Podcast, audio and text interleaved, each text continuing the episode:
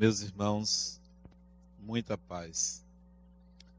Esta semana, numa tarde, tive uma folga no meu consultório e resolvi ir a um mercado comprar um alimento para um amigo meu. Cheguei lá, não encontrei e comprei uma outra coisa.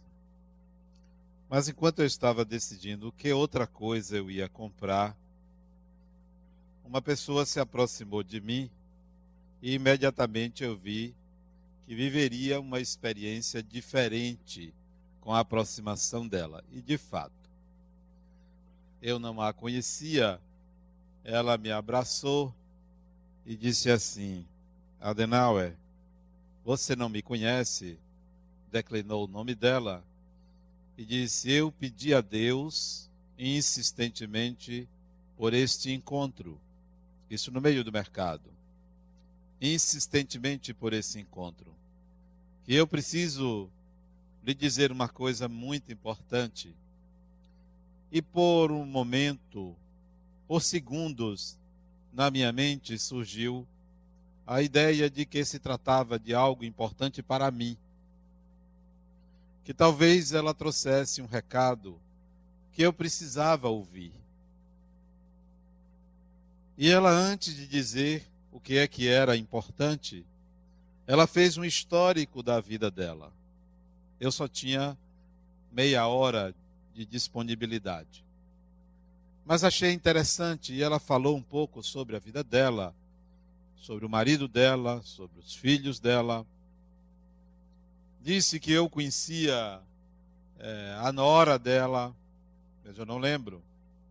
Eu sei que ela ficou falando durante muito tempo ali junto do balcão do mercado, ali na Pituba. E eu fiquei curioso em saber o que é que viria, o que é que ela diria, mas ela precisava fazer um contorno muito grande para falar o que ela pediu a Deus para me falar. Certamente seria algo importante e a gente deve sempre aproveitar experiências desse tipo, de alguém querer nos dizer alguma coisa, para refletirmos sobre o significado do recado. Saindo dela, ela então começou a falar de mim. Que acompanhava minha história no Espiritismo, conhecia aqui a instituição, já tinha lido alguns livros meus, assistido a algumas palestras e que eu era uma pessoa muito boa, muito inteligente, com uma visão diferenciada do Espiritismo. E aí imediatamente eu pensei: aí vem bomba. Aí vem bomba. E aí veio que ela disse: o recado que eu tenho que lhe dar é uma crítica a você. E que eu quero que você me perdoe. Que você não fique zangada, zangado comigo. É algo que você precisa ouvir, talvez ninguém nunca tenha dito. E eu comecei a pensar nos meus erros, nos meus equívocos, né? Será que ela descobriu? Será que eu fui desmascarado assim por ela? Como é que ela sabe? E passaram-se algumas coisas que eu fiz na minha vida, digo, meu Deus do céu, é hoje. É hoje que eu vou, eu vou ter que dizer assim: é, você tem razão. E baixar a cabeça e dizer: agora já não posso mais enganar. Todo mundo já tem uma pessoa que sabe, né? Mas ela rodeava e disse: Olha, o que eu vou lhe dizer, eu tenho certeza que ninguém nunca disse. Eu digo: Pronto, agora que ninguém nunca disse, deve ser uma coisa que eu fiz escondido que ninguém nunca soube. Você veja o que é a consciência de uma pessoa que tem os seus equívocos, né? E fiquei ali na espera, né? E ela olhava nos meus olhos, eu já preocupado, e demorava porque ela fazia um rodeio muito grande, muito grande. Falou do meu tempo, que eu ia à Federação Espírita, que eu ia à Casa de Oração Zé de Menezes, que eu ia ao Estudo Kardecista. Falou, falou, falou. E toda hora frisava: alguém tinha que lhe dizer isto. Eu, meu Deus do céu, agora que eu digo, agora eu já não quero mais ouvir. O que essa criatura tem a dizer? Porque é algo tão pesado. Mas eu digo, não, eu preciso ouvir. Ela precisa dizer. Tem pessoas que precisam desabafar.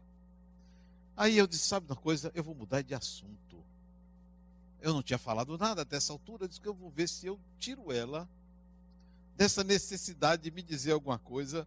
Se eu já sei o que é, para que, que ela vai me dizer? Eu disse, como vai fulana de tal do centro que ela dirige, que ela faz parte, que ela me disse, né? Eu disse, ah, uma pessoa muito boa, mas o que eu quero falar é de você, né? Eu disse, meu Deus do céu, é hoje. É hoje, né?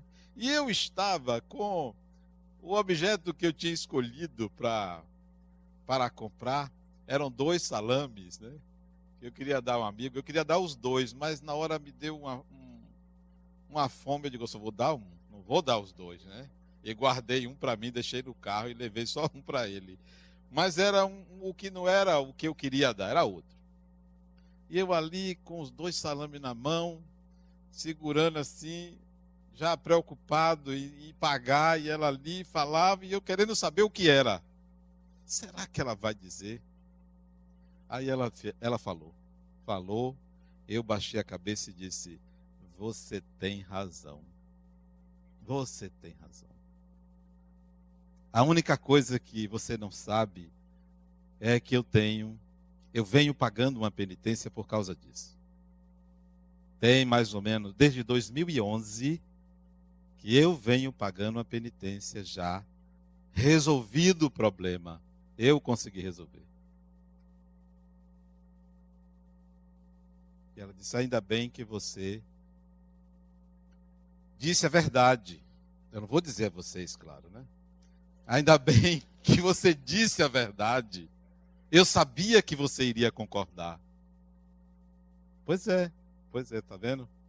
Eu concordo com você. De fato, isto aconteceu.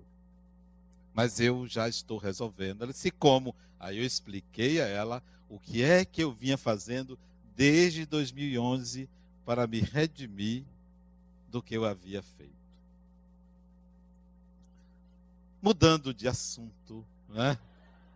Ou vocês querem saber o que é que ela. Você veja como as pessoas são curiosas, né? Querem ver a miséria dos outros, rapaz. Sabe o que, é que ela me disse? Ela disse, Adenauer, a crítica que eu tenho a você é que você fala pouco de Jesus. Foi só isso. Fala pouco de Jesus. E eu concordei com ela. E para me redimir, fulana, desde 2011, eu venho escrevendo sobre Jesus. Já escrevi quatro volumes, estou terminando o quinto, são sete volumes. Então, eu venho pagando essa penitência, porque tinha, eh, falava muito pouco de Jesus e agora você tem razão. Ela disse: Eu sabia que você iria concordar comigo, mas não leve a mal, Adenal. Todo mundo erra na vida, né? Todo, é sério, todo mundo erra. Parece que você tinha alguma coisa contra Jesus. Eu digo, eu tinha mesmo, tinha, tinha, mas me redimi. Mudei. E aí eu expliquei a ela os motivos que eu rejeitava o mito Jesus para trazer a ideia do Jesus humano. E foi uma conversa agradável, tão agradável, que eu perdi a hora e cheguei atrasado para atender, mas era ali perto do meu consultório. Cheguei um pouquinho atrasado para atender o paciente seguinte, porque eu precisei de tempo para explicar a ela o significado de não me ater a um Jesus mítico. E é em função disso que eu trago para vocês hoje a ideia de que muitos de nós vivemos sem um sentido. Vivemos é, fundamentando a nossa vida ou com filosofias equivocadas, superficiais, seguindo paradigmas ou princípios que não são nossos. Vivemos uma vida inautêntica. Uma vida que não nos pertence. Muitos reencarnam, vivem 80, 90 anos, desencarnam sem ter vivido a própria vida. Viveram em função de outros, sofrendo influências culturais, influências familiares, influências de amigos, influências da mídia, influências de tudo quanto é lugar, mas sem encontrar a si mesmo. Quem sou eu? Porque vive numa alternância de humor, de pensamentos, de ideias, de sentimentos, que já não sabe mais quem se é, porque não tem um norte, porque não tem uma raiz, porque não tem um tronco, porque não se vê de fato como é, vivendo uma vida em função dos outros. Quantas pessoas, por causa de uma palavra não muito bem colocada por alguém, desvia a vida. Quando poderia ter uma ótima experiência com aquela pessoa, com aquele grupo, por algo que foi dito, se afasta, rejeita e vai para outro canto, mudando, enviesando a vida. Não segue a sua essência, o self, a sua natureza, as suas tendências, não se percebe como indivíduo. Pensa que sabe quem é, pelo nome que tem, pelo endereço, pelo sobrenome de família, mas não sabe de fato quem é, porque tem seguido um padrão que não é seu. Poucos espíritos são proprietários de si mesmo. Vivem uma vida completamente out, externa, fora de si mesmo. Principalmente aqueles que tomam decisões impulsivamente, principalmente aqueles que vivem com medo de viver. Esses não vivem. Viver uma encarnação com medo, com medo de tudo, com medo de morrer, com medo de Deus, com medo de ser punido, com medo de perder o emprego, com medo de não ter dinheiro, com medo de faltar isso, de faltar aquilo. Quem vive com medo não vive uma vida autêntica. Vive uma vida nem pela metade, a 10%, porque vive com medo limita-se. E vai então em busca de algo mágico para resolver a sua vida. O que é esse algo mágico? Geralmente uma fé. Não, eu tenho fé em Deus. E tudo o que não acha, não se acha capaz de resolver, entrega a Deus. Entrega a Deus. É até um jargão comum, um bordão comum. Entrega a Deus, entrega a Deus. Entrega a Deus como? É um depósito? Não, a sua vida lhe pertence. Ela foi dada por Deus, agora é sua. É você que tem que resolvê-la. Então, vive em cima de uma fé para os tempos ruins. Para os tempos ruins não vive uma fé para os bons tempos. Não, só para os tempos ruins. Fica pedindo a Deus que salve, que ajude, que proteja, que realize, que venha algo que transforme. Não vive uma construção de uma personalidade ótima, saudável. Vive sempre em cima de alguma coisa que lhe garanta o destino, que lhe garanta sobrevivência ou algo melhor. Ainda não descobriu que é proprietário de si mesmo. Vive um mito de que tudo tem que dar certo. Não entende que não, não tem que dar certo, nem tem que dar errado. Todas as experiências e não devem ser classificadas em certas ou erradas. Todas as experiências de que o espírito vive servem para o seu processo de desenvolvimento, de crescimento. mesmo aquelas que são aversivas. É possível uma pessoa viver uma experiência ruim e gostar, não por masoquismo, mas por entender que aquilo estará lhe fazendo bem. Outro dia eu estava conversando com uma pessoa exatamente sobre isso. Ele me dizendo: Não, como é que a pessoa vai gostar de uma experiência ruim? Isso é possível. Se você descobrir no meio da experiência que aquilo lhe, lhe fará bem, o sofrimento é menor, a dor é menor, você aprende muito mais e passa mais rápido. Mas se você continua pedindo a Deus para lhe livrar, você transforma o que é uma experiência pequena numa tragédia, porque você está pedindo que livre daquilo. Você não vai buscar meios para resolvê-la, superá-la, ser resiliente. Então, não constrói uma personalidade saudável. Não vive a própria vida. Vive uma vida em cima do medo, em cima de uma fórmula mágica, em cima de algo calcado, baseado no medo de sofrer, de morrer, ou de que aconteça alguma coisa no mundo espiritual que lhe leve para um lugar melhor, uma situação melhor. A vida espiritual é para ser vivida aqui, agora. Não é para depois. O Espiritismo é uma doutrina para que a gente viva neste mundo conscientes da nossa imortalidade. Não é para negar esse mundo e ir em busca da felicidade depois da morte. É um contrassenso. O Espiritismo não é para isso.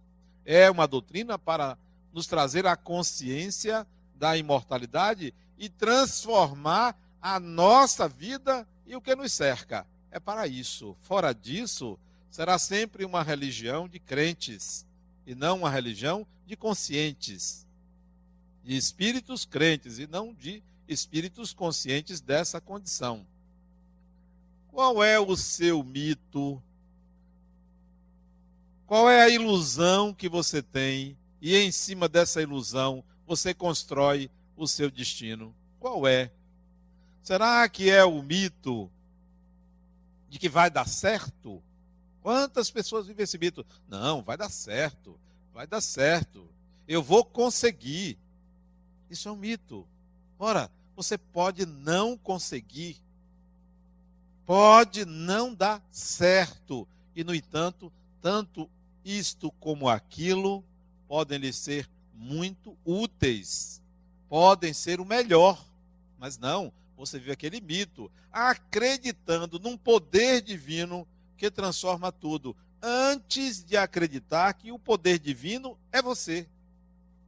É você. O grande milagre é a sua existência. Mas está sempre esperando algo, buscando algo. Outro dia, a outra chegou para mim e disse: Adenauer, você não sabe o que me aconteceu. Eu digo: O que foi, criatura? Eu sonhei com meu avô mandando um recado para eu me cuidar. Olha que experiência fantástica. Eu, digo, eu não vi nada. Mas Adenal, meu avô, já morreu. E me mandou esse recado. Precisa ser seu avô, ou já ter morrido, para dizer que você precisa se cuidar, criatura. Ou isso é óbvio. Se foi seu avô que disse isso, você está muito mal. Ela, será? Será que eu tenho um câncer? Digo, não, criatura, mal é porque para uma pessoa precisar de um recado como esse, só pode ser alguém descuidada de tudo da vida. Não, isso é muito pouco.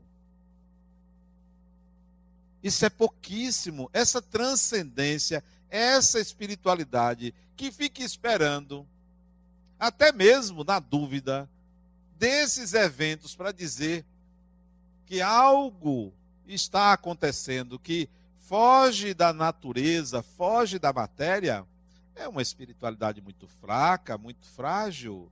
Criatura, O espírito é você. É você que é o espírito. Espíritos que se aproximarem de você para dar esses recados, seja em sonho, seja pessoalmente, são como você. O milagre não é esse. A transcendência não é essa. A transcendência é a sua própria existência. Considere isso. Então, qual é o seu mito? É o mito de que você vai ter um final feliz na encarnação? Vai ser feliz? É um mito. A felicidade é um mito.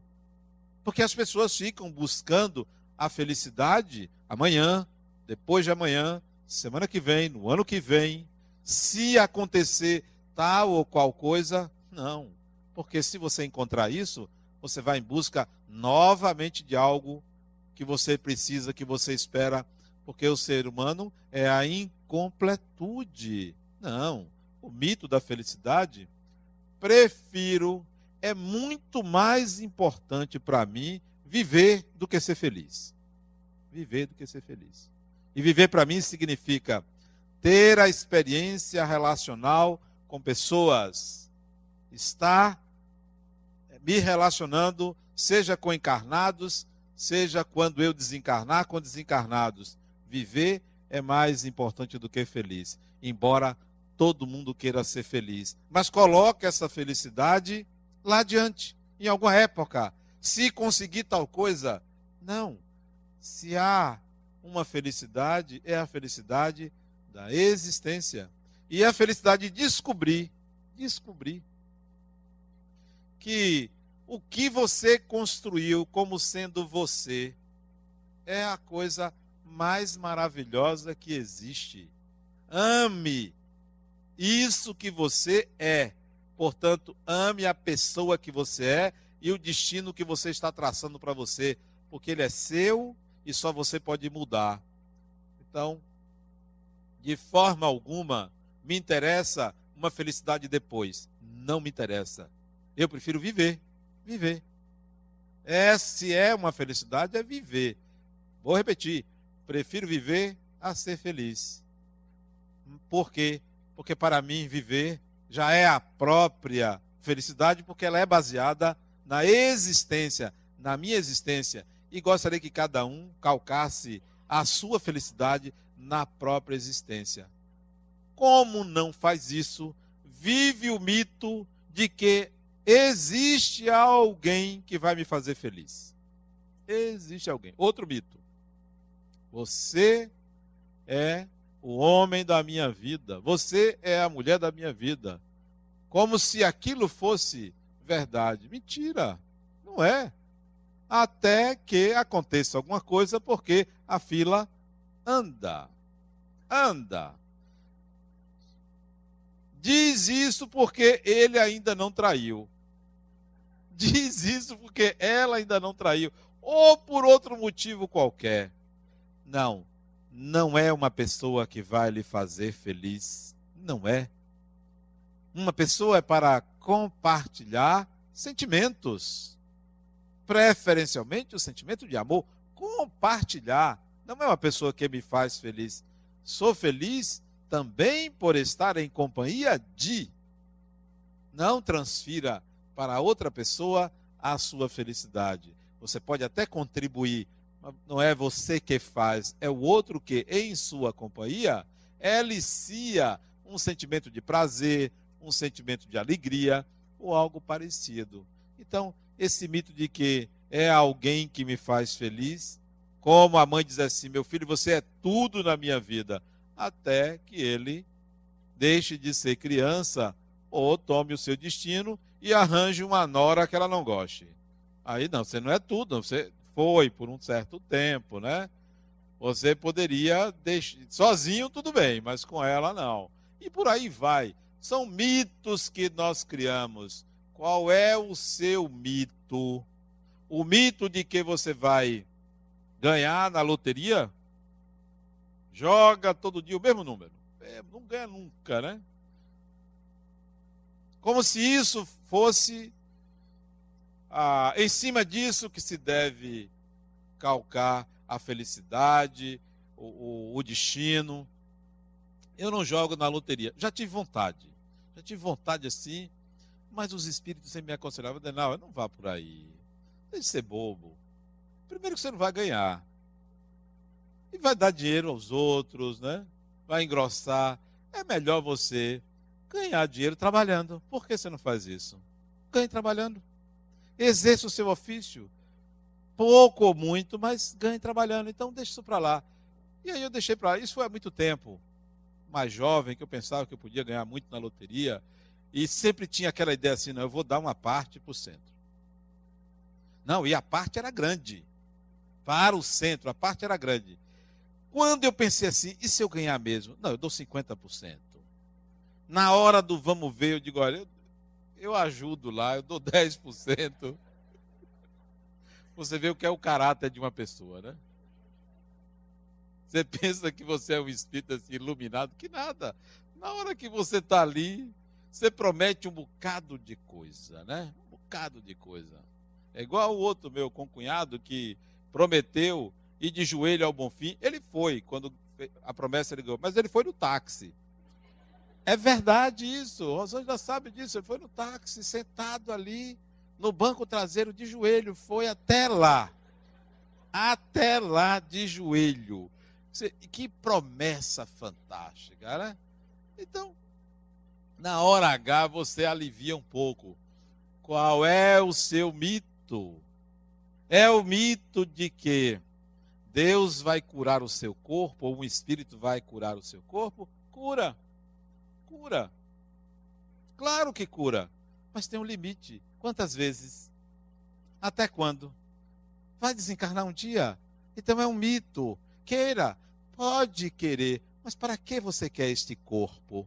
Para que serve o corpo?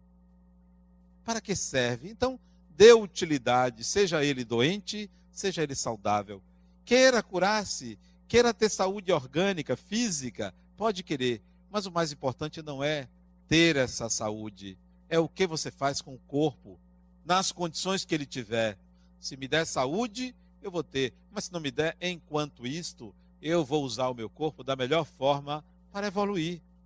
Então, o mito da saúde perfeita, o mito do corpo perfeito, né? Tudo isso é a periferia da personalidade. O corpo é a periferia da personalidade. Que você olha assim, pensa que você está vendo a pessoa. Como? Ninguém está lhe vendo. Vê a periferia, vê a aparência, vê o contorno vê aquilo que é possível ser mostrado pela matéria, mas não vê o que está, o que é a alma. Então, saia do mito do corpo perfeito. Pode cuidar do cabelo, pode cuidar do rosto, pode cuidar do, da barriga, pode cuidar do que for. É até bom, segue um padrão, uma estética padronizada, mas é o que você faz com ele é para que serve a manifestação do espírito na matéria. Então, o que, que eu estou fazendo com o corpo? Um dia ele acaba, porque o fluido vital tem limite, ele se esvai, vai se esvaindo. Se não é por morte acidental, é por morte natural, vai se esvaindo e você vai ficar com quem? Com você. Então, o mito do corpo perfeito deve dar lugar à consciência de que o corpo tem um uso, e eu preciso saber o que, que eu faço com ele. O mito do poder. O mito do poder. O ser humano naturalmente quer poder. Naturalmente. Pelo menos dentro de casa ele quer ter poder. Em algum momento ele quer sair do zero. Ele pensa que ele é humilhado, então ele quer mostrar poder. Ele quer mostrar que ele tem prestígio, ele quer mostrar que ele manda alguma coisa, e isso daí é um mito. O mito daquela pessoa que não encontrou a sua identidade. Então quer se afirmar perante o outro. Quer sempre ser melhor do que o outro. Eu me lembro de uma vez é, que eu fui à Europa. É, acho que foi a foi a Portugal, foi a Espanha, não, foi a Portugal, foi a França. França, foi. E aí eu fiquei empolgado, né? Conheci a França, tem muitos anos. E aí eu contei a um amigo meu. Fulano, eu fui à França, gostei. Ele disse, não, Adriano, não me conte não. Vamos lá em casa, que eu faço a macarronada e você conta a sua viagem. Aí pronto. Combinei com o Rosângela, nós fomos na casa dele. Uma casa bonita, que da sala para o quarto você tinha que usar um, um aparelho, porque era muito longe. A sala era imensa, metade desse auditório era sala. Nós fomos lá. E aí ele disse: Olha, antes de você contar a viagem, eu preparei um filme para a gente assistir. Isso já umas nove da noite. Preparou o filme, nós assistimos o filme, terminou umas onze. Botou a macarronada, três tipos de molho. Eu estava com fome, eu queria logo avançar, mas tinha. É um negócio impressionante. A pessoa bota comida, mas tem que ficar esperando. Por que ficar esperando se está ali? Pode comer, qualquer pessoa pode comer. Aí, e não podia comer. E se eu vou levantar, Rosângela me dá logo um beliscão, mas é isso mesmo. A gente está aqui para passar por isso, né? Antes eu vi que, o, que eu não podia levantar para pegar o negócio, né? O, o, o, macarrão. Eu disse, fulano, então a minha viagem. Ele disse, não, ou bem, falou para a mulher dele, quando é que nós fomos à Europa?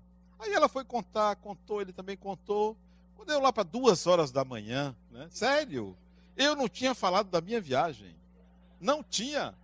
Comi o macarrão, fomos embora e eu não consegui falar da minha viagem. É a pessoa que não quer ficar por baixo. Se você tem um prazer, ele tem que ter um prazer maior. E até se você tem uma doença, ele arranja um doente pior. Ele arranja um doente. Eu tenho uma tia que foi pior. Sempre você tem que ficar por baixo. É o mito do poder. É a pessoa que não pode sair do zero. Ora, qual é o problema? Ah, que bom que foi bom para você. Não, esse mito você tem que ter cuidado, porque você fica antipático. Eu hoje fui na televisão, né? Você me chamou, fui lá apresentar na televisão. E eu estava conversando com o apresentador antes de começar. E eu disse assim para ele, fulano, aqui deve ter muito pavão, né? Eu estava me referindo a ele. Mas não podia falar que era ele, né? A gente diz as coisas, mas para ver o outro pegar no ar, assim. Esse aqui em televisão tem muito pavão. Ele disse, está cheio aqui, né? Eu olhei assim para ele, mas eu acho que ele não entendeu, né? Não entendeu, desconversou. Nós somos assim, verdadeiros pavões, né?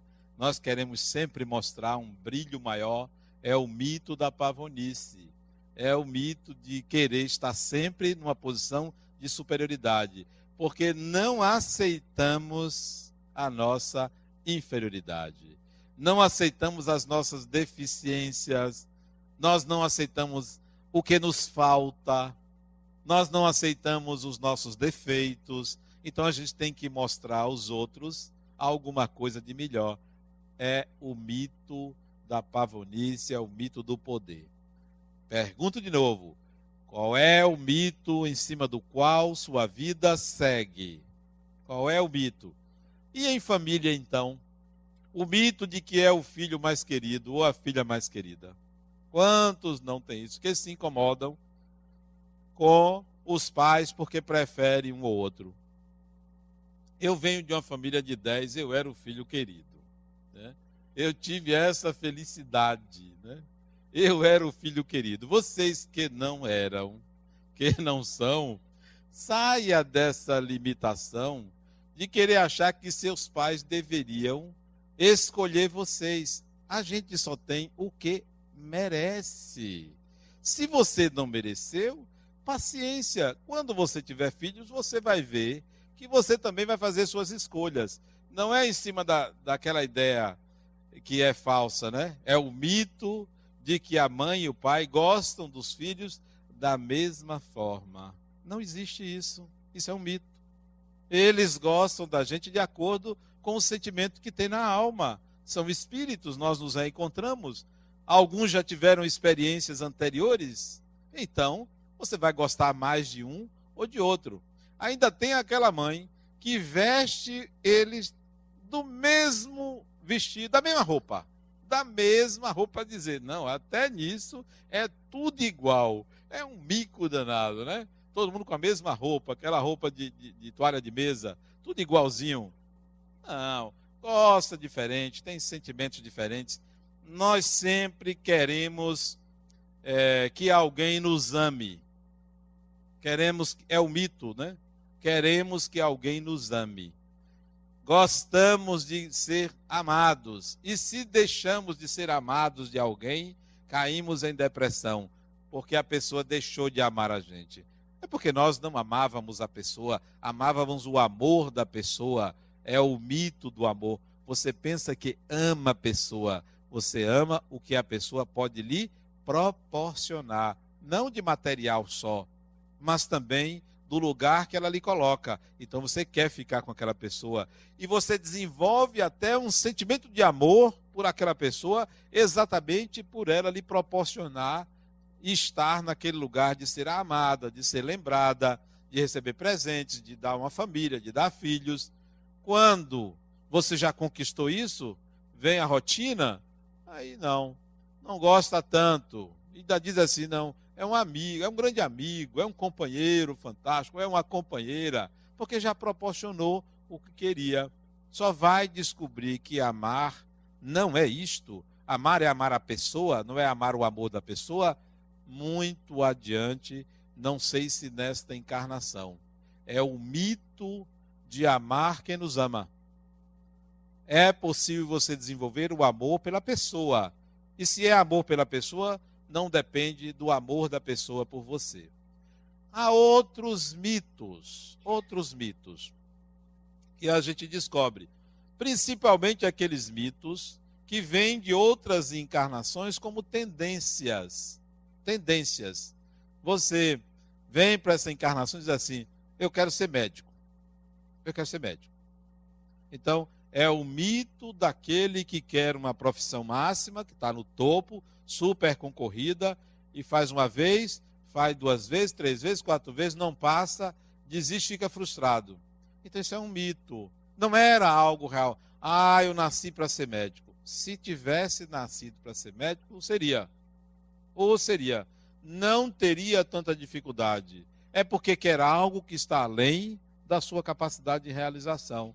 Se bem que não é muita vantagem ser médico, não. Eu prefiro ser psicólogo, acho que é um topo a mais, né? É algo mais avançado, né? Mas é um mito você querer aquela profissão só porque dá muito dinheiro. Ou só porque dá muito prestígio. É um mito. Por que você não escolhe fazer o que você gosta?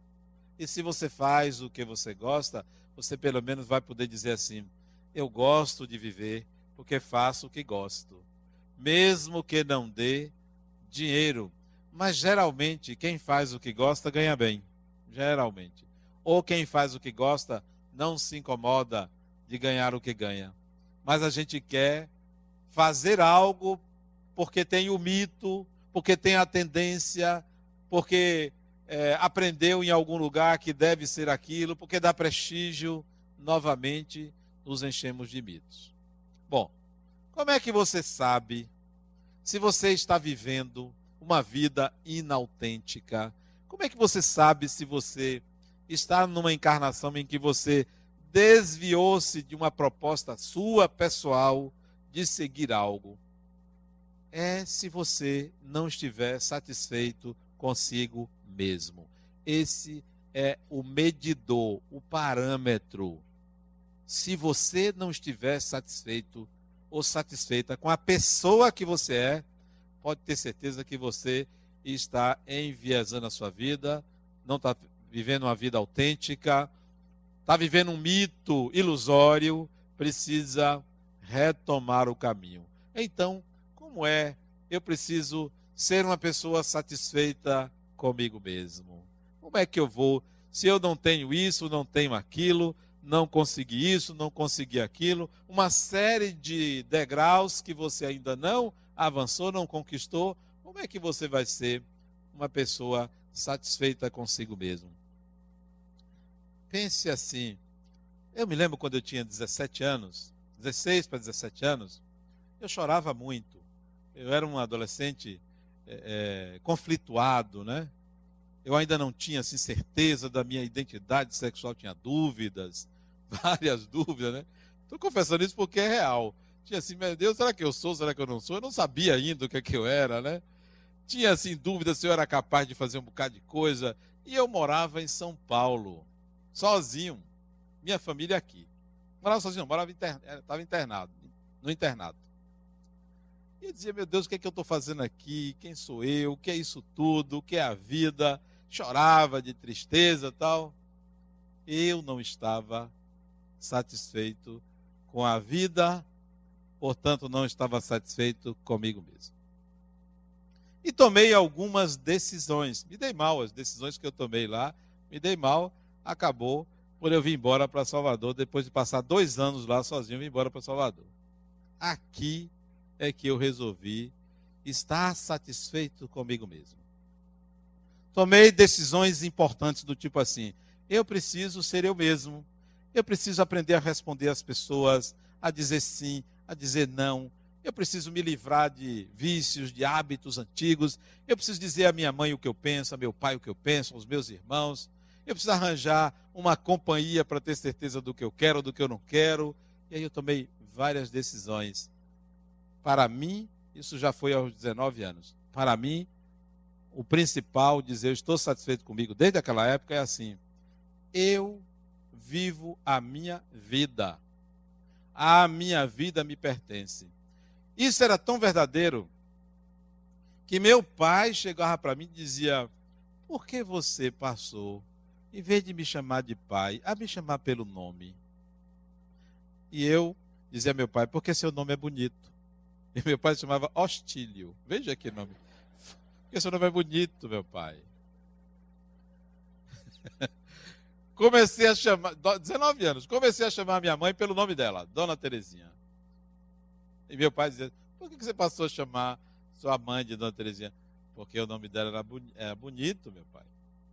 Comecei a ser proprietário da minha vida. Não por causa disso ou por esse sintoma, mas foi uma decisão muito importante. Consequências, perdi meus amigos. Sério, 19 anos, todos. O sinal está diferente. Está diferente. Está diferente. Não pensa mais como a gente. Não sai mais com a gente. Só fica lendo, porque eu resolvi estudar para valer. Resolvi me dedicar à cultura, ao saber. Resolvi ser eu mesmo. Minha mãe queria que eu trabalhasse, eu não queria trabalhar porque eu queria estudar mais me matriculei, ou me inscrevi num concurso, a pedido dela, atendi, depois eu descobri, não, o que ela, pedi, o que ela queria para mim, eu agora entendo que realmente eu deveria ter querido antes, é o melhor para mim. Que tal você fazer escolhas pensando que cabe a você as decisões e assumir a responsabilidade pelas decisões, não mais responsabilizar outra pessoa pelo que você escolheu. O segredo, então, para você dizer, eu estou bem comigo mesmo, é assumir a responsabilidade sobre a sua vida. Sou assim porque sou assim. Você começa a afirmar isso. Você começa a dizer que as suas escolhas se baseiam em pressupostos pessoais. Não é uma vida egoísta, é uma vida egocêntrica. Egocêntrica, que é diferente de egoísta. Egocêntrica é eu vivo a minha vida e o mundo que está à minha volta é em função do que eu sou. É em função do que eu sou. E assumir isso é de uma responsabilidade muito grande, mas é uma libertação fantástica. Fantástica. Eu me lembro que eu ia para a faculdade, eu usava um chapéu. Eu gostava de dar chapéu quando era mais jovem. E sentava lá no fundo da sala. Estava no fundo da sala. Fundo da sala. Isso, engenharia. Não anotava nada. Nada, não anotava nada. Sentava lá no fundo, meu chapéu. Ficava olhando para o professor. Era um ET. Completamente ET. Ficava lá, ouvia, ouvia, ouvia. Não conversava com ninguém. Não falava com ninguém, porque era muito estranho, né? Quase esquizofrênico mas vivia a minha vida do meu jeito, da minha forma, e não me arrependo disso. Não me arrependo. Todo mundo dizia: aquele sujeito é esquisito. E era mesmo, era muito esquisito.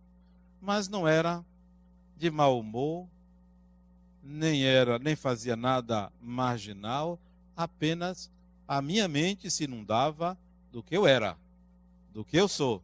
Que tal você começar a ser você, assumindo as consequências das pessoas disserem ou dizerem o que quiserem a seu respeito? E não mais culpar a ninguém, não mais responsabilizar ninguém. Aí o seu mito será o mito da formação da sua identidade. Será o mito que você pode dizer: eu me construí. Eu me construí. Eu sou assim porque eu me construo assim, da forma que eu sou, e vou lapidando quem eu sou, mas não posso mais responsabilizar Deus, nem os outros que responsabilizam Satanás pelo que você é. Não, nem é ele, ele é até bonzinho, pior sou eu. Pior sou eu. Você não sabe quem eu sou? Eu sou assim. Eu me construí assim. Os meus defeitos são meus, pertencem a mim. São modos de ser que eu vou tentar aos poucos modificar. Então, é a melhor coisa que vai acontecer com você quando você disser assim: Eu estou bem comigo mesmo. Eu estou em paz comigo mesmo. Se alguma coisa me preocupa, não é mais comigo. Já me preocupa ou já me preocupam pessoas, experiências que não são minhas, mas me preocupa de uma forma ativa. Na medida do possível, eu vou tentar resolvê-las. Mas os meus problemas não me preocupam, porque eu vou resolvê-los gradativamente. Ou nessa encarnação, nas próximas encarnações, porque são meus. Não há tragédia dentro, não há nenhuma, nenhum medo dentro. Por quê? porque você está em paz consigo mesmo. Saia desses mitos que você criou, que você construiu e assuma quem você é. Eu escrevi um livro com esse título: Mito Pessoal e Destino Humano. E nesse livro eu coloco dez modos de você conhecer o seu mito pessoal. Dez. Dez maneiras como você pode identificar o mito principal que você segue. E num desses, desses dez, eu coloco o seguinte: que a vida nos oferece vários sinais, vários símbolos, no formato de experiências que devem ser significativas e a gente não dá atenção a essas experiências. Não dar atenção. Não percebe que aquilo está acontecendo como uma possibilidade de compreensão do seu destino. Como uma possibilidade de compreensão. É uma pessoa que você encontra, é uma perda que você tem material,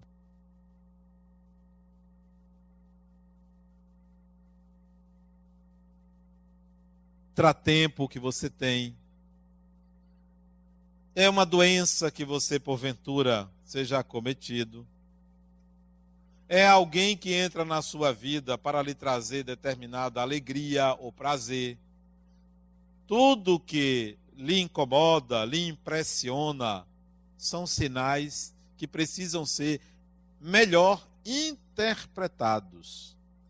Você ficar a encarnação inteira chorando, com medo, deprimida ou deprimido, lamentando a vida, remoendo o passado, é porque você não está com você.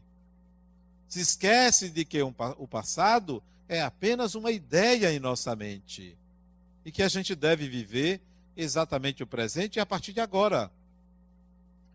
O outro disse para mim, Adenal, eu não consegui dormir essa noite. Por quê, Fulano? Fiquei pensando, pensando. Eu tenho três, dois sócios, somos três, e eles dois estão contra mim. Hoje, depois de uma reunião, me disseram muita coisa e eu não consegui dormir. Fiquei quase que a madrugada toda acordado. Tá bom. Provavelmente o dia seguinte também, o terceiro dia, o quarto dia, isso vai marcar a vida dele. Ele vai passar a dormir menos durante o resto da encarnação. Por quê? Porque no estado de vigília, acordado, não tem habilidade para entender os processos que a vida coloca a gente. São processos, são oportunidades de mudança. Toda crise é oportunidade de mudança, de reavaliação. Mas não, ficou culpando um dos, dos dois sócios. Ficou culpando, culpando, culpando, culpando, porque ele tinha razão, porque o outro não tinha. E assim vai, vão brigar, podem ir à justiça, por falta de habilidade para interpretar os sinais da vida. Às vezes é muito melhor você entender que o processo é seu, o problema é seu, do que é causado pelos outros. Eu já disse aqui, repito, eu tenho escrito aqui na minha mão, isto não é comigo. Quando alguém vem me trazer um problema, isso não é comigo. Isto é comigo. Quando é comigo, eu vou resolver. Por que é comigo? Porque eu sou o responsável. Porque eu participei do fluxo do processo e desencadeei algumas mudanças. Então, isto é comigo. Mas se eu não participei, se eu não sou parte integrante, isso não é comigo, não foi eu. Eu posso até ajudar, mas não vai me preocupar absolutamente. Absolutamente. Não vou tomar para mim. Não vou me sentir responsável porque eu não sou dono do mundo. Então, isso não é comigo, pertence ao outro. E eu vou tentar ajudar o outro. Agora, ele, se os dois sócios o incomodam, isso é com ele. Ele é parte do processo. Então, tente aprender alguma coisa. Sempre tente aprender alguma coisa. A vida manda sinais para você. Não é um, não. É quase todo dia. Quase todo dia. Até se você ficar deitado na cama, a vida vai mandar sinal. Você quer ver? Você fica deprimido. Ela fica deprimida. Geralmente é mulher. Não, eu, eu, hoje fui cortar o cabelo, pedi ela para cortar bem curtinho, né? Para economizar, bem suruca, para demorar. Aí, olha o que eu disse para ela. Quem corta seu cabelo? Eu perguntei para ela, né? O cabelo dela era uma juba enorme, né? Quem corta seu cabelo? Ela disse: é um amigo meu. Eu disse: ele trabalha aqui? Não. Eu disse: ok, então você não confia em ninguém aqui para cortar o seu cabelo? Disse, não, é porque é meu amigo e eu gosto do jeito que ele corta tal. Ele disse: interessante, o meu barbeiro era homem e ele se aposentou e agora eu estou procurando uma pessoa que tenha afinidade comigo para cortar. Você é o terceiro que eu corto, que é diferente. Você é a terceira. Ela disse: Você prefere homem? Eu disse: Não, tanto faz, homem mulher. Eu prefiro mais homem porque a conversa flui mais. Ela disse: É, mulher complicada.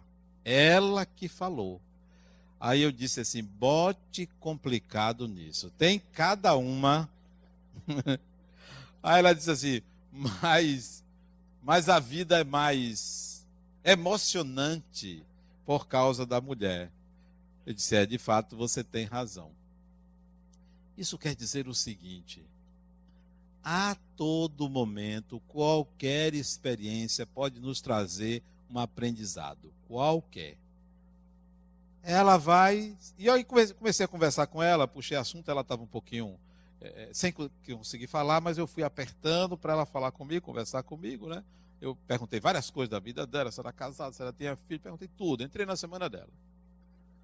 Isso foi agora de tarde. Aí, quando chegou um certo horário, nós falamos sobre depressão, né? A conversa foi fluindo.